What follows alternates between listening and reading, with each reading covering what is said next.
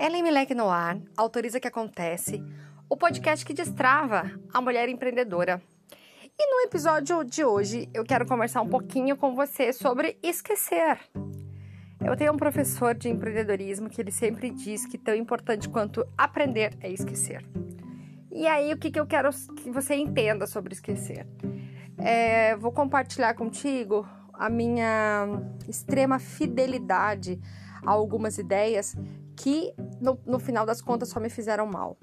É, eu tinha, por exemplo, a ideia de dar treinamentos no Brasil inteiro.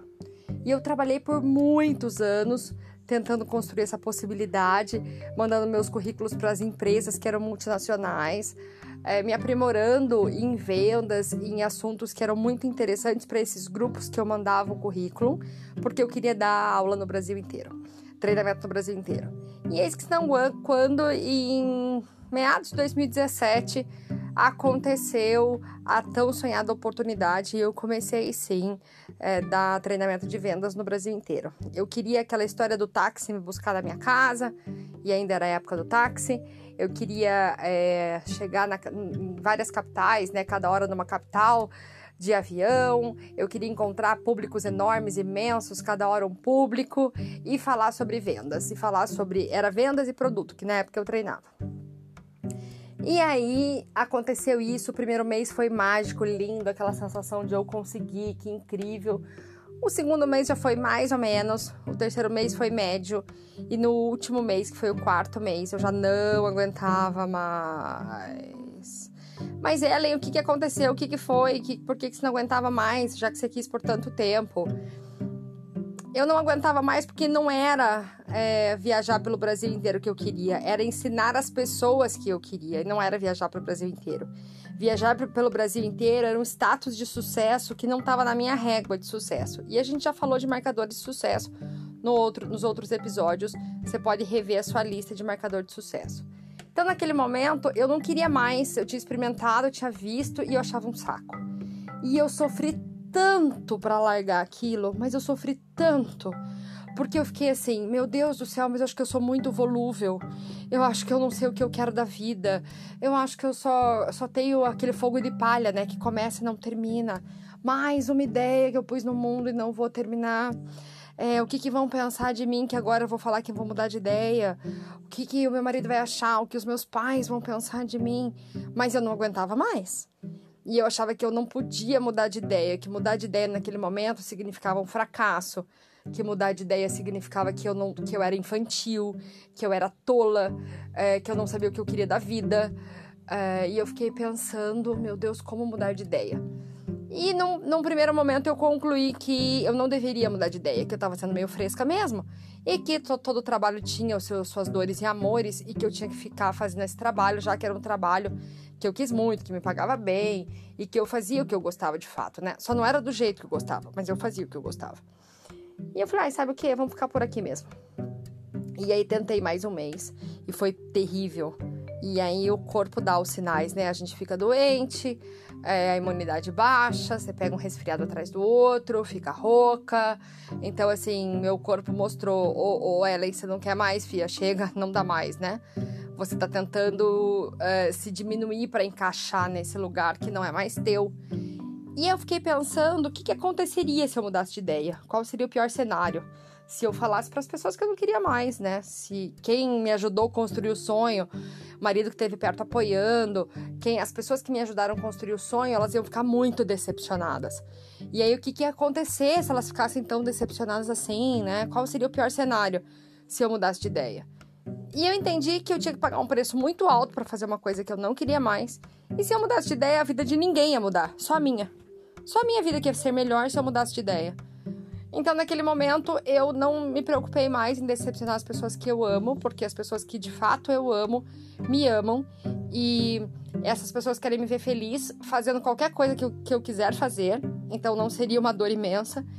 E eu resolvi me autorizar a mudar de ideia quantas vezes necessário fosse, para que eu de fato encontrasse algo que eu quisesse muito fazer. E aí, depois de dar treinamento no Brasil inteiro, eu trabalhei com vendas. E depois eu fiz consultoria em multinacionais, com treinamento de desenvolvimento de comunicação, é, gestão de conflitos, trabalho em equipe.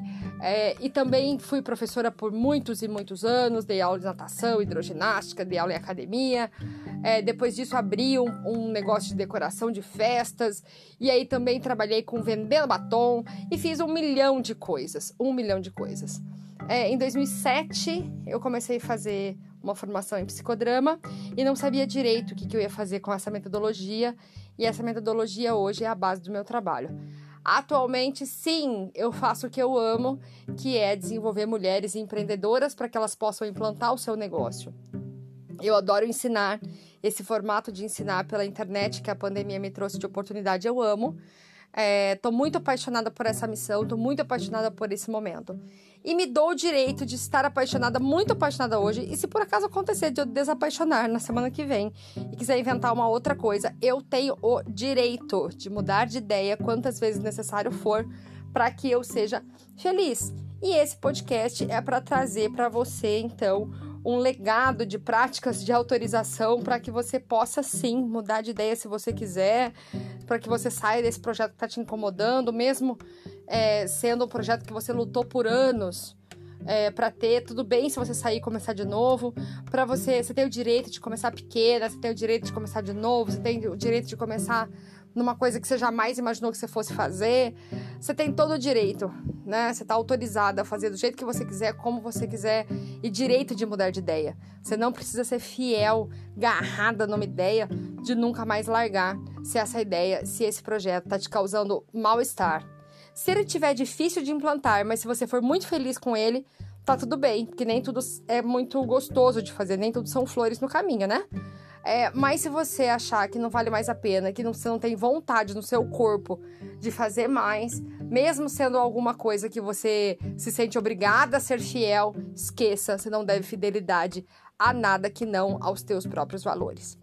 E pensando nisso, o nosso exercício de hoje é um exercício de imaginação que você vai fazer o seguinte: você vai se imaginar dentro de um barquinho é, e nesse barquinho você vai subir um rio. Então você vai se imaginar dentro de um barco subindo o rio, subindo o rio, rio acima, né? E esse, essa, essa subida do barco rio acima, por estar tá contra a correnteza, é uma subida um pouco mais difícil do que se o barco tivesse a favor da correnteza. E aí você vai subir nesse barco rio acima e vai perceber que tem coisas da sua vida, coisas da sua história, ou coisas que você ainda está sendo fiel a elas, que não precisa mais estar pesando dentro deste barco. E que se você jogar fora do barco a partir de agora, você tem uma subida rio acima mais leve. Quais são as coisas então que você joga do barco agora? E para fazer esse exercício, acha um lugar sereno, confortável, respira um pouquinho, se imagina mesmo dentro do barquinho, se imagina mesmo subindo o rio e se imagina mesmo jogando para fora do barco, deixando a água levar, o que não faz mais sentido que pese na sua subida é, rio acima. Faça esse exercício e entenda que você não precisa carregar não precisa pesar nos seus ombros o que não é mais para você e que não é mais seu. E isso pode te dar leveza para que você implante novos projetos. Muito obrigada por este episódio. É, Inscreva-se no Aciona, no link da bio do Instagram, arroba autoriza que acontece. Entra no nosso grupo de WhatsApp. É, receba um link para o seu painel de controle e faça todas as atividades dessa temporada de podcast. Agora vai, é um janeiro de agora vai, agora você vai destravar. Obrigada pelo podcast de hoje e até o próximo episódio. Um beijo.